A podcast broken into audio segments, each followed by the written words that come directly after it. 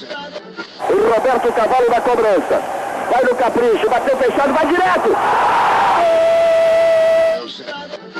Inteiro o estádio aplaudindo o time do Criciúma. Sobrou pro Luiz, bateu pro gol!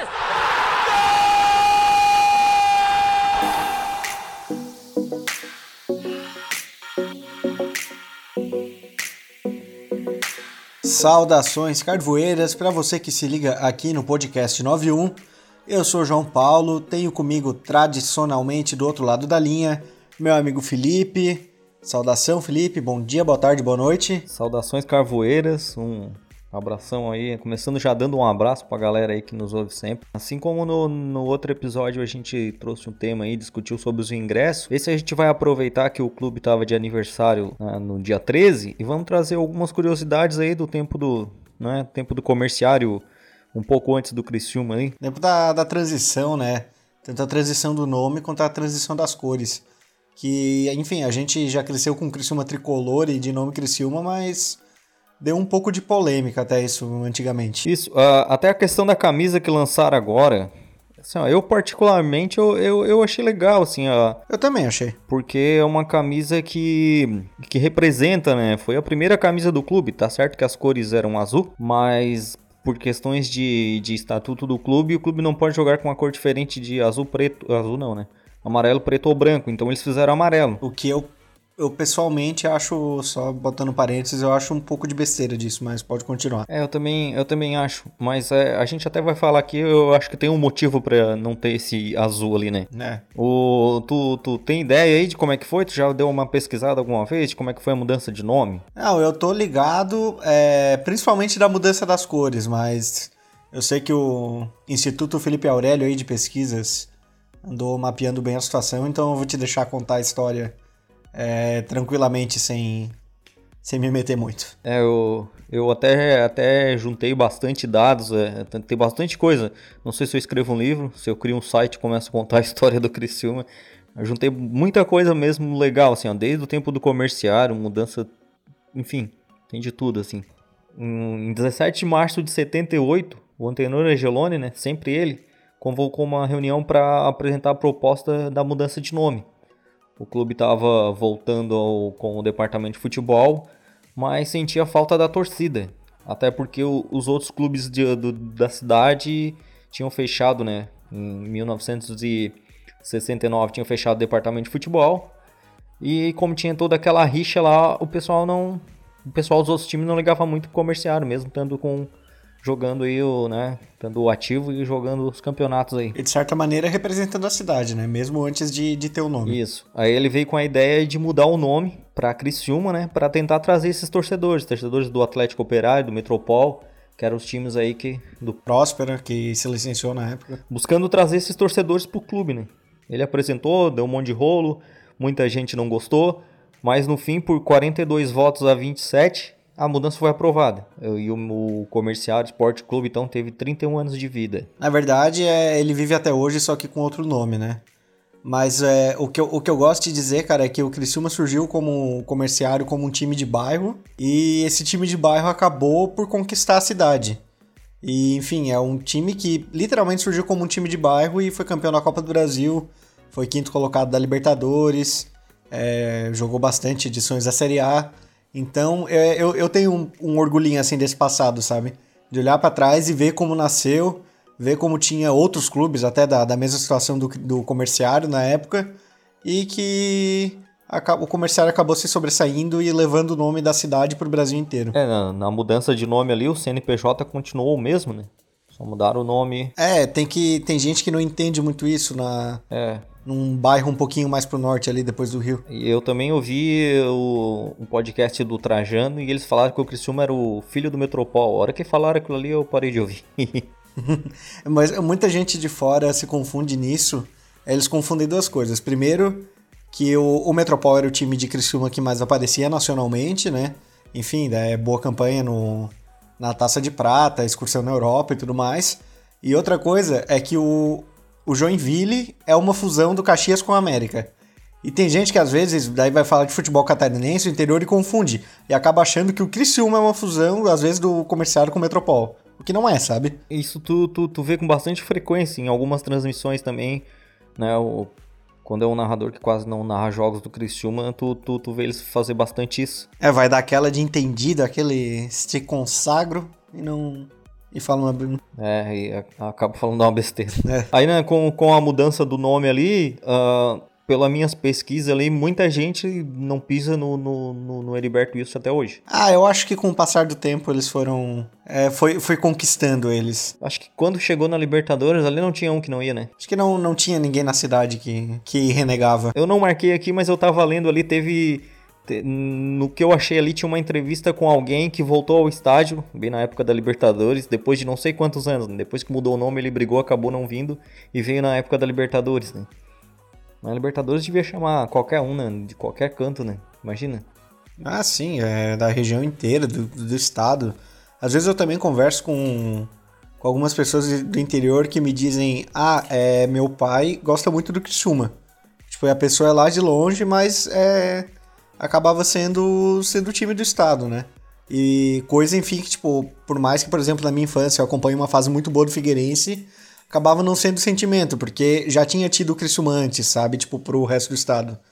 E outra coisa também que eu li uma vez de um, de um torcedor do, do Inter de Lages, é que logo depois da conquista da Copa do Brasil, o Criciúma foi jogar lá no Tio Vida, e enfim, ele é frequentador do estádio, ele disse que foi a única vez que ele viu um adversário ser aplaudido lá. Tipo, antes do jogo, o time do Criciúma foi recebido com aplauso pela torcida do Inter de Lages. Legal, né? É, legal, né? Se eu não me engano, o time de 91 fez um amistoso contra o Concórdia depois do campeão e acabou perdendo também. Isso acontece muito, né? É, mas esse jogo do contra o Inter, eu tenho quase certeza que era pelo catarinense mesmo, que na época o calendário era bem diferente. Ah, não, era uma... É, eu, eu tinha 60, 70 jogos só de estadual, né? É, sim, é, e o estadual ia, terminava no fim do ano, enfim. Aí, né, depois que mudou o nome para Criciúma, então, o primeiro jogo foi em, do, no dia 2 de 4 de 78, foi um amistoso com o Marcelo Dias, que foi aqui no, no Heriberto Wilson e foi 0 a 0 Aí o primeiro gol foi marcado dois dias depois, pelo Laerte, em um amistoso também, né, contra o Marcelo Dias, digamos, o jogo da volta, assim. Aí foi lá no, no estádio Dr. Ecílio Luz. Aí a primeira vitória aconteceu só no Catarinense de 78, no dia 16 de 4, 2 a 0 sobre o Concordiense. Concordiense. Os dois gols mar... os dois gols marcados pelo Ademir. Ah, só pra, só pra completar a informação ali do, do Inter de Lages, o Criciúma foi campeão no dia 2 de junho. Enfim, tá chegando a data e a gente com certeza vai vai fazer um especial aqui no, no nosso podcast. Mas o Criciúma ganhou de 4 a 1 lá no Tio Vida e foi aplaudido antes e depois do jogo, pelo relato do, do torcedor do Inter. Nossa, muito, muito legal, né? Queria, é. queria, ter vivido uma época dessa, porque a época que eu tô pegando do Criciúma aí tá bem. A gente tá pagando uns pecados aí, né? tá bem triste. E outra, outra coisa, é. A gente vai falar sobre a troca de cor do time, né? Também. Isso, isso, já tá, tá, tá em seguida aqui, né? Aí, não, veio o Criciúma ali, mudou de nome, continuou com as cores azul e branco. E o Criciúma então amargou um penta vice-campeonato. Não foi penta não, foi tri. Foi, não, não chegou a ser penta? 80, 81 e 82. Mas é, teve perto de ganhar em 83 e em 79 também, se não me engano. Mas o, o, o vice mesmo foi 13, foi os três pro Joinville, inclusive. É, enfim. Uh, então ali, né, tá investindo e tal, e o time não conseguia ser campeão com o nome de Criciúma. Eles começaram a procurar um, um culpado. E o culpado. Com a seleção brasileira foi mais ou menos assim, né? A camisa branca. E o culpado que eles encontraram então foi as cores azul e branco. E acabaram então, né, realizando mais uma, uma reunião aí e mudar de cor. Aí foi o Carlos Lacombe, o mesmo que escreveu o hino. É o mesmo, né? O Carlos Lacombe que escreveu o hino também. Sim, sim. E ele que apresentou então um projeto, ele que fez todo um estudo com base num livro que eu como um cabeção aqui não marquei o nome do livro.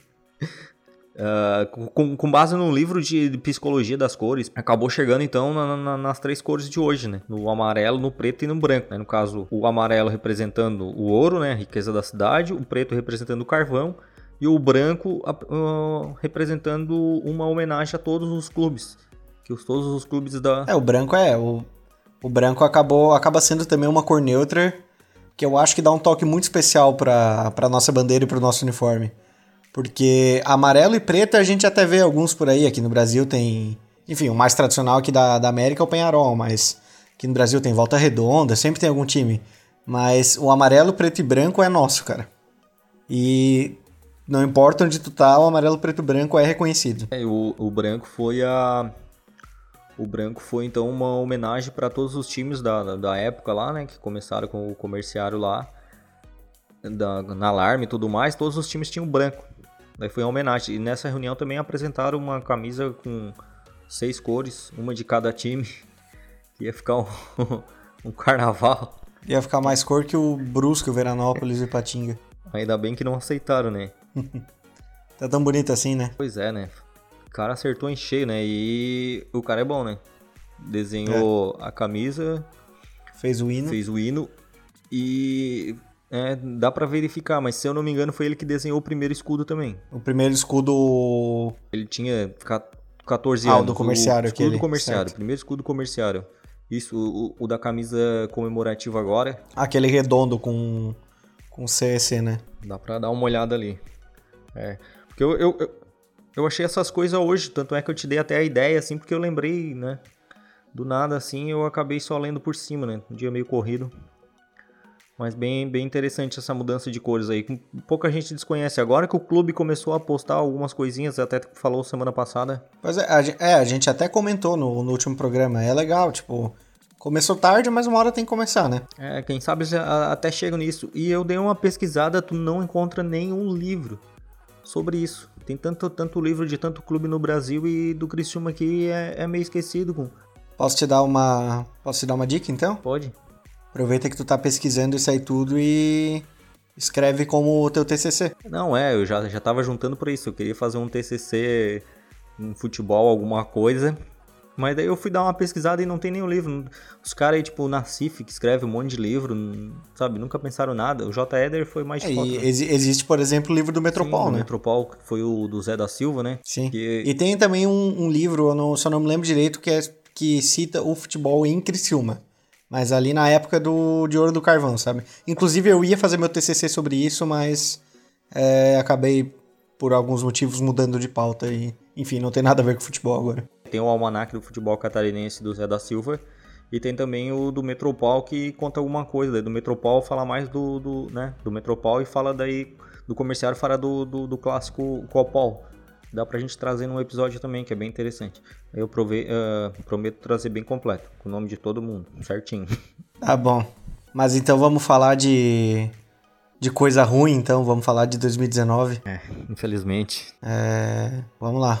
O último jogo, empate em 0 a 0 contra o América Mineiro. Criciúma teve seus momentos no jogo, teve duas bolas no travessão. Mas, enfim.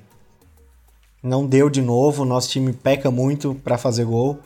Até quando joga bem defensivamente, ele não, não funciona. E não, não dá para colocar, por exemplo, culpa só em atacante, só em, em meia que não chega, atacante que não chuta de ponta, porque o nosso sistema parece não funcionar para fazer gol. E isso não, não é coisa do Kleiner, é coisa do Doriva e é coisa que eu já sinto, eu sempre falo isso, eu sinto há muitos anos no Criciúma.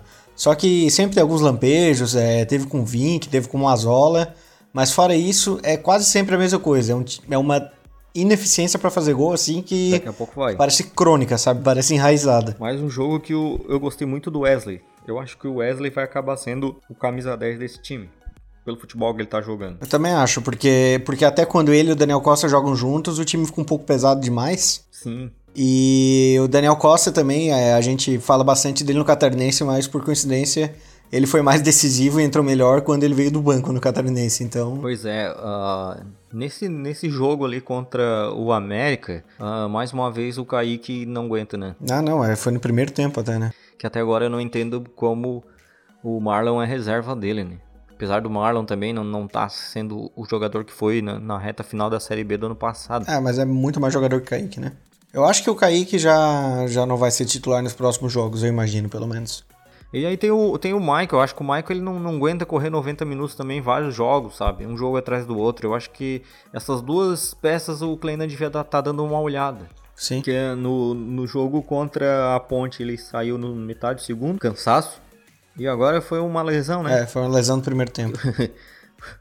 o jogo às 11 horas da manhã, eu esqueci. A hora que eu lembrei, tava acabando. Tava caindo pro intervalo do jogo. O primeiro tempo. Aí eu já. lembrei, aí eu fui ver. Aí, segundo tempo, eu vi inteiro. Tanto é que eu não vi de quem foi a primeira bola na trave. Foi do Lúcio Flávio? Foi do Lúcio É, Flávio. o Lúcio Flávio, eu- eu acho ele um atacante, ele é, é ele é meio errado no tempo da bola.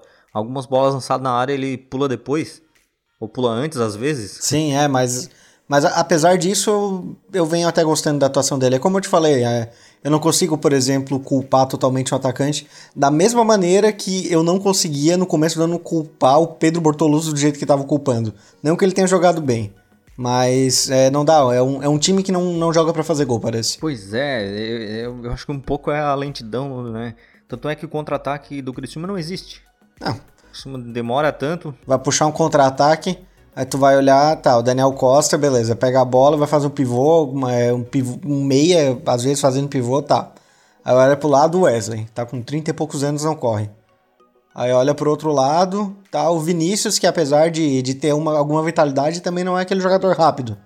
Aí olha na frente, o Lúcio Flávio até que é rápido, um pouco estabanado. Quando joga logo a malho, enfim, é mais pesado, sabe? Não tem. É, a gente depende para um contra-ataque, às vezes, do Eduardo, que é nosso segundo volante. Pois é, que quando sai o time morre. Exatamente. No, no caso, a movimentação do meio morre, né? Porque 25 do minuto do, do, do segundo tempo, o Criciúma morre geral, não, não tem jeito, né? Ah, do, do time de, né, 2012 e 2013 o time corria muito. Tanto é que 2012 não precisa nem falar nada, né? Quantos jogos foram ganhados nos acréscimos de virada? Eu não sei de onde aquele time achava tanta vitalidade, mas eu também não, não vou vasculhar muito porque vai parecer que tô reclamando. Aquele time era sensacional. A questão física do Criciúma no- no- nos anos ali 2012, 2013, 2014, apesar de 2014 ser um time mais pesado, tu viu que o time corria também. Em 2012 não precisa falar nada, né? Como é que era o nome do, do preparador físico? Aquele cara bem bombadão. Era o, o Bira, era prepar... o Márcio Cardoso? Não, não é Márcio Cardoso, Márcio Cardoso é o repórter. É... Ah, eu vou até procurar aqui. O Bira era o de goleiro, que era bombadão também. Depois que mudou os preparadores, o Criciúma parece que não acertou mais. Tu não.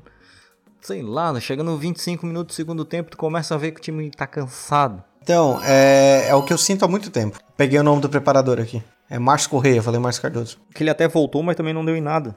Acabar mandando embora também, né? Tanto é que é essa, essa gestão do Dalfarra aí, ela é bem complicada, assim, né? Bem, bem confusa. Entra a gente, sai gente e tu nem sabe. Então, é, até, em alguns, até em alguns momentos eu, eu sentia que tinha algumas pessoas é, até competentes trabalhando.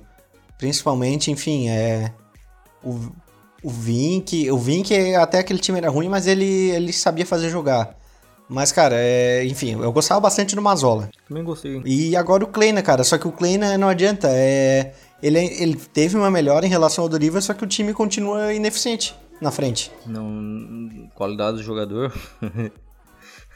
Eu acho que falta um pouco de qualidade nesse time. Ah, claro que falta. Mas também não é, não é aquele time assim que tu olha no papel e até pelo momento e pensa: Meu Deus, que time horrível, que jogadores horríveis. Não, cara, pensa, podia ter mais um aqui, outro ali e tal. Podia estar rendendo mais. Mas não é aquela coisa totalmente lamentável assim de tu ver a escalação. Ah, Na entrevista deles, eles falam que o time vai dar uma evoluída. O Dalfarra mesmo, tu não pode ouvir uma entrevista que ele fala que o time vai brigar pelo G4. Ah, não, isso me lembra o o Edson Gaúcho quando tava de, de diretor de futebol. Meu Deus, que piada aquilo lá que era. Toda, toda, toda entrevista do Dalfarra ele fala que o elenco é qualificado, e se precisar peça vai trazer, mas se não precisar não vai trazer, ele meio que se contradiz. É, mas, é, mas o, o presidente, no fim, é, é difícil o que não fala assim, né? Então. Era só o Angeloni que era sincero mesmo. É tanto que ele nem falava muito, né? Eles não deixavam.